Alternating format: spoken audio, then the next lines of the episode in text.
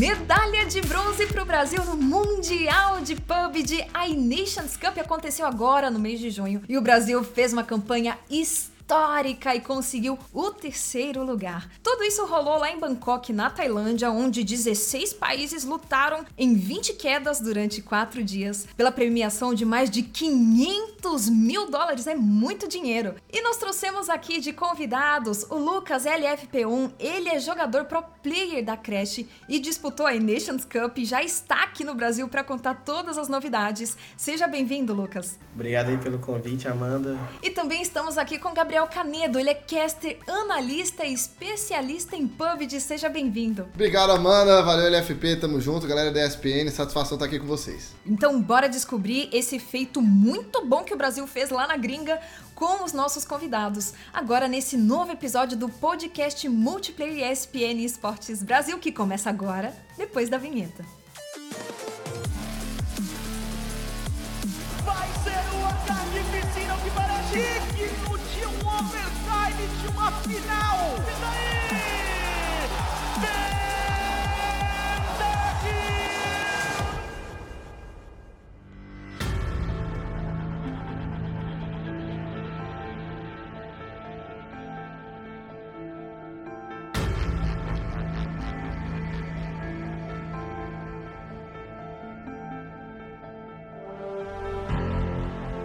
Começar o nosso papo aqui, Lucas, novamente seja bem-vindo e parabéns aí pela sua experiência na gringa, um campeonato internacional. E galera, para você que tá chegando agora e não manja nada de PUBG, eu já vou explicar para vocês. O PUBG é um jogo de tiro em primeira pessoa, é um dos jogos mais queridos aqui em solo nacional e internacional e conta com milhões de jogadores simultâneos, todo mundo, né? E um desses resultados positivos é que o Brasil joga muito bem, né? E a gente tá com ele aqui, o Lucas, que em menos de dois anos no competitivo já despontou, já é um nome em ascensão, já se destacou, já conseguiu ir para um torneio internacional. Ele FP1, conta pra gente como que você considera essa experiência na Nations Cup na sua carreira. É um negócio, tipo, muito satisfatório você estar tá lá jogando, porque em 2019, quando teve a primeira, eu, tipo, assisti e falei, quero muito estar tá lá, eu vou estar tá lá na próxima. E quando eu vi, tô, fui lá, fui votado e fui lá representar o Brasil. Isso para mim foi muito gratificante,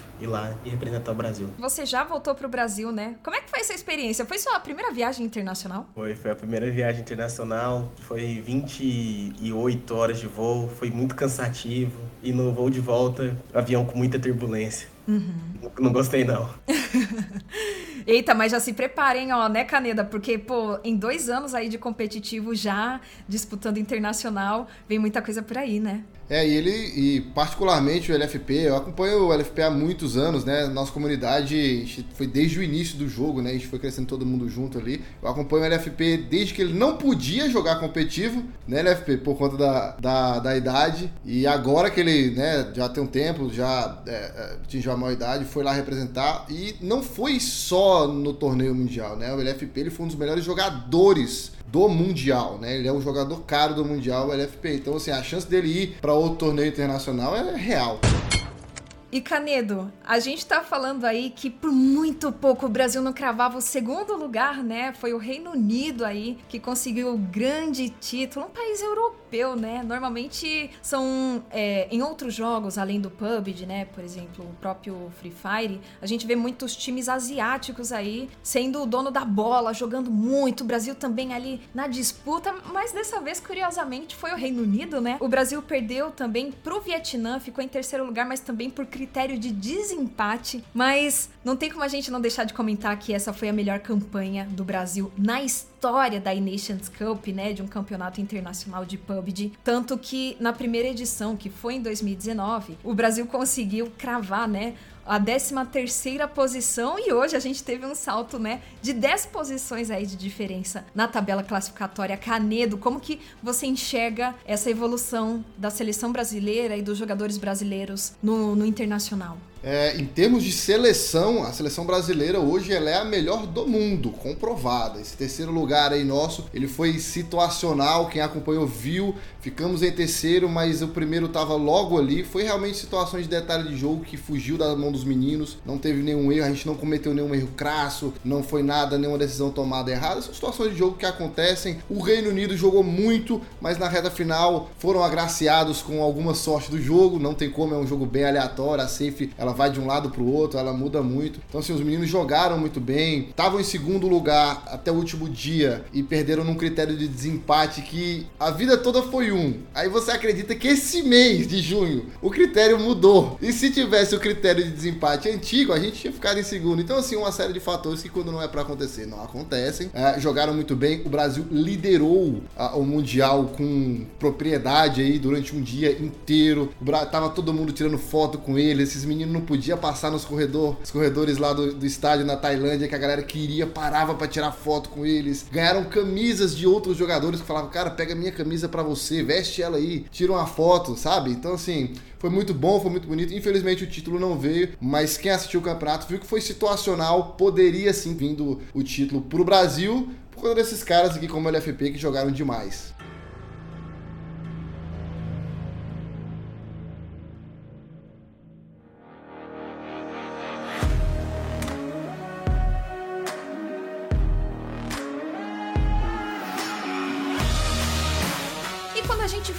Seleção, né, que disputou lá em 2019 a primeira edição da Nations Cup e conseguiu a 13 terceira posição. Esse ano a coisa mudou e também mudou os nomes, né, dos jogadores que jogaram junto com você, né, LFP, como o Heaven, o Sparking, o VHZ também e o Robin, né, também do mesmo da mesma organização que a sua. LFP, como que você encara, como que você entende que foi a harmonia entre vocês, a sincronia da gameplay, a leitura do jogo também dos outros times? Vocês se deram bem? Foi isso que fez vocês conseguirem alavancar uma posição tão diferente da última edição? Então, a gente foi para lá não tipo como um time, a gente foi lá como amigo. Tudo a gente fazia junto, as brincadeiras tudo era junto. Tudo que a gente fazia lá era tava os, os cinco, os cinco juntos. Isso fez como nós pegasse uh, harmonia mesmo entre nós cinco e para tudo dar certo. E foi assim. Essa seleção, esses jogadores que jogaram contigo na E-Nations, foi a primeira vez mesmo trocando bala junto com eles? Como é que foi? Com o Heaven, só com o Heaven que foi, tipo, a primeira vez. O resto, nós quatro sempre jogou junto. Ah, então ele se adaptou bem com o time, com a line-up?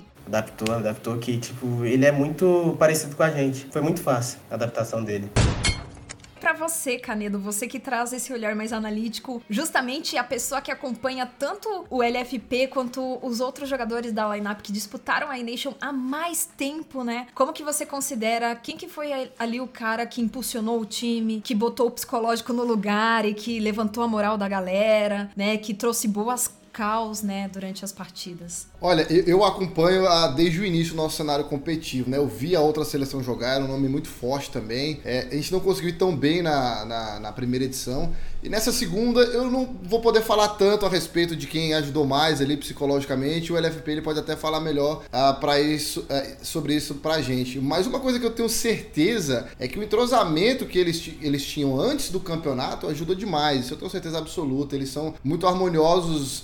Não só dentro do servidor, mas eu já tive a oportunidade de conversar com eles algumas vezes, né? Trocar uma ideia. E sempre que eles estão juntos, assim, é uma sinergia muito bacana. Um tira sarro do outro, sabe? Um brinca com o outro, um complementa o que o outro tá falando. Dá pra ver que a sinergia é muito boa. E isso refletiu dentro dos servidores, né? Eu vi, eu sentia que talvez a grande diferença das, dessa nossa seleção de agora para a antiga é que a união tava muito grande. Nós tivemos, Amanda, para você ter uma ideia, jogadores profissionais europeus que durante o campeonato, depois de ver esses meninos jogarem, jogarem dois dias, por exemplo, tweetarem falando assim: olha, eu acho que a grande diferença do Brasil é que eles jogam todo mundo em função de todo mundo. Eles não deixam ninguém para trás, eles fazem questão de não deixar um jogador morrer, né? De reviver um jogador. Pelo que a gente viu, fez a diferença e o resultado foi ex excepcional. Quero aproveitar da gancho e te perguntar, LFP, se hoje, voltando pro Brasil, o sangue esfriando um pouco, a adrenalina baixando, sabe? Depois dessa viagem, né? Viagem internacional, de ter visto outros jogadores de outros outros países, sabe? A gente, a gente tá trazendo, né, o terceiro, além do, do título e também da, da grana, né, a gente tá trazendo muita bagagem pro Brasil. Eu acredito que você, pra sua carreira, você tá trazendo muita bagagem, muito aprendizado,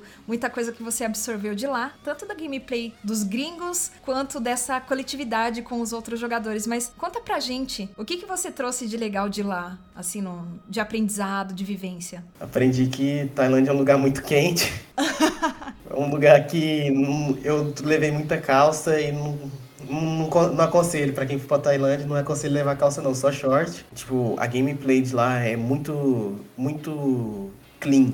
É um negócio muito limpo o jogo que acontece, não é, não é algo bagunçado. Tudo que acontece lá dá pra você ver, você acompanhar, tipo, certo. Tudo que acontece lá você consegue acompanhar certinho. O que acontece no mapa inteiro, você sabe o que tá acontecendo, não, não é um negócio bagunçado, igual a gente joga aqui. Ô Canedo, você concorda com ele que o Brasil é mais freestyle? É, como é que é? O jogo ele é muito duro, ele é muito punitivo de um modo geral no competitivo quando são equipes, clubes, né? É, então assim, para você fazer uma rotação, sair de um lugar de um mapa, do mapa para o outro, você recebe muito disparo, furam o pneu do seu veículo, esse tipo de coisa. E é muito difícil você executar o que você tem em mente na sua tática. É, eu vi que a seleção brasileira, e aí a parte tática que entra, que foi fantástica, a gente conseguia muito bem se locomover pelo mapa, driblar e seleções que estavam no nosso caminho e conseguir partir para uma trocação de uma forma onde a gente estava sempre mais seguro, com cover, né? A gente poderia se defender mais. Eu não sei se foi isso que o, que o LFP quis dizer, mas eu senti bastante isso daí. E se você pudesse, LFP, trazer, assim, um lema ou uma frase que você define essa sua experiência na E-Nations, que você pode estar tá levando pra vida, qual frase seria? Ou se você já tem uma frase de vida mesmo que você costuma levar e que você focou muito é, durante esse torneio? É, é de uma música que eu escuto todo dia. Todo dia eu escuto ela umas quatro vezes no mínimo, que é CPM 22 Perdas, que é a frase Espero o melhor, prepare-se para o pior. Essa frase define muito. Caraca, muito bom, muito bom. É, é, interessante, né? A gente espera o menos, porque o que vier é lucro, né? Sim. E Canedo, você também, se você pode trazer, assim, em poucas palavras, um, um resumão, assim, tanto da campanha do Brasil, como da sua, do seu trabalho também narrando, comentando e sendo analista durante a Nations Cup 2022. O que que fica, o que que resta para você de dessa experiência, assim, que você pode contar, até mesmo para o nosso público da ESPN, que não que talvez acompanhou tá conhecendo o PUBG agora pela primeira vez? Bom, em relação à seleção brasileira, o que eu tenho para dizer é que foi muito orgulho, os meninos representaram demais, a gente foi um foi campeão moral mesmo, assim, o mundo reconheceu isso, a gente sabe disso. Obviamente que o primeiro ia ser melhor, mas assim, o terceiro lugar é excepcional e vai ficar marcado na história. Esses meninos deram muito orgulho para todo mundo que acordou cedo para ver eles jogarem lá na Tailândia. De frente, não troca. Fica esse aí o, o meu recado para nossa seleção para as outras seleções do mundo. Quanto à minha experiência, cara, eu, assim, eu fiquei lisonjeado demais de poder narrar, de poder fazer parte dessa história que o Brasil escreveu por meio da narração, narrando as jogadas dos meninos, o LFP obliterando adversários, a galera ruxando para cima dele, ele derretendo todo mundo. Foi muito agressivo, foi muito ponderado, sabe a hora de avançar, a hora de recuar. E, então, assim, poder narrar isso, poder é, colocar isso em palavras de alguma forma, passar isso para o nosso torcedor também é impagável esse preço. Fico muito feliz e honrado de ter feito parte de alguma forma dessa história que os meninos escreveram lá na Tailândia.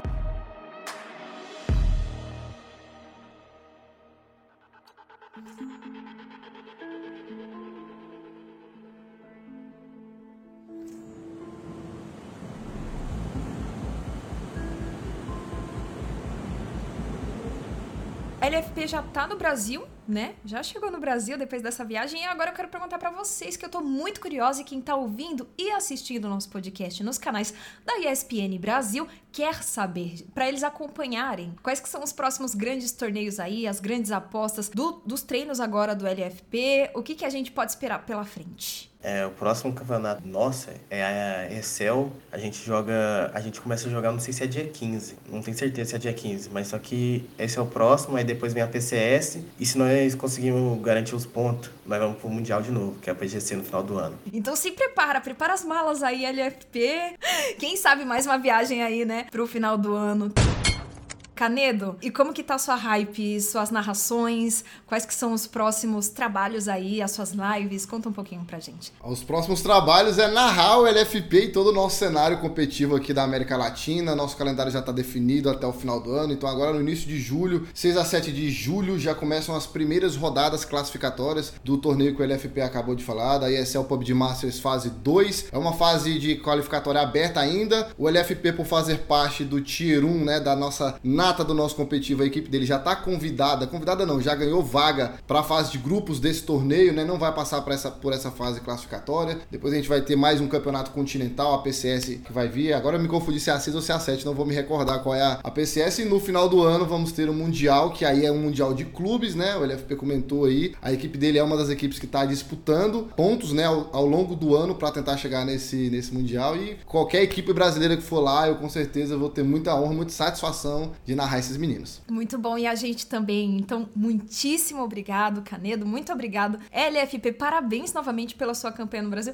Não foi dessa vez, mas a gente tá cada vez mais próximos aí, né? Para quem saiu de 13 terceiro lugar, onde o Brasil tava, para terceiro, foi um salto estrondoso. Então, pro Mundial no fim do, no fim do ano, a gente espera ainda mais próximos da taça. Muito obrigada a vocês dois e sejam bem-vindos aqui na ESPN. Obrigado aí pelo convite. Obrigado, Amanda. Valeu, LFP, galera da ESPN, tamo junto. E no que precisar, Amanda, me, se me chamar, eu venho sempre. Opa! Então, para você que está assistindo e ouvindo o nosso podcast, não deixa de curtir, se inscrever e compartilhar essa live para mais pessoas que gostam ou ainda não conhecem o cenário competitivo de PUBG. A gente fica por aqui. Um abraço para você. Tá encerrando então mais um episódio do nosso podcast multiplayer da ESPN Esportes Brasil. E eu fico por aqui, pessoal. Até mais.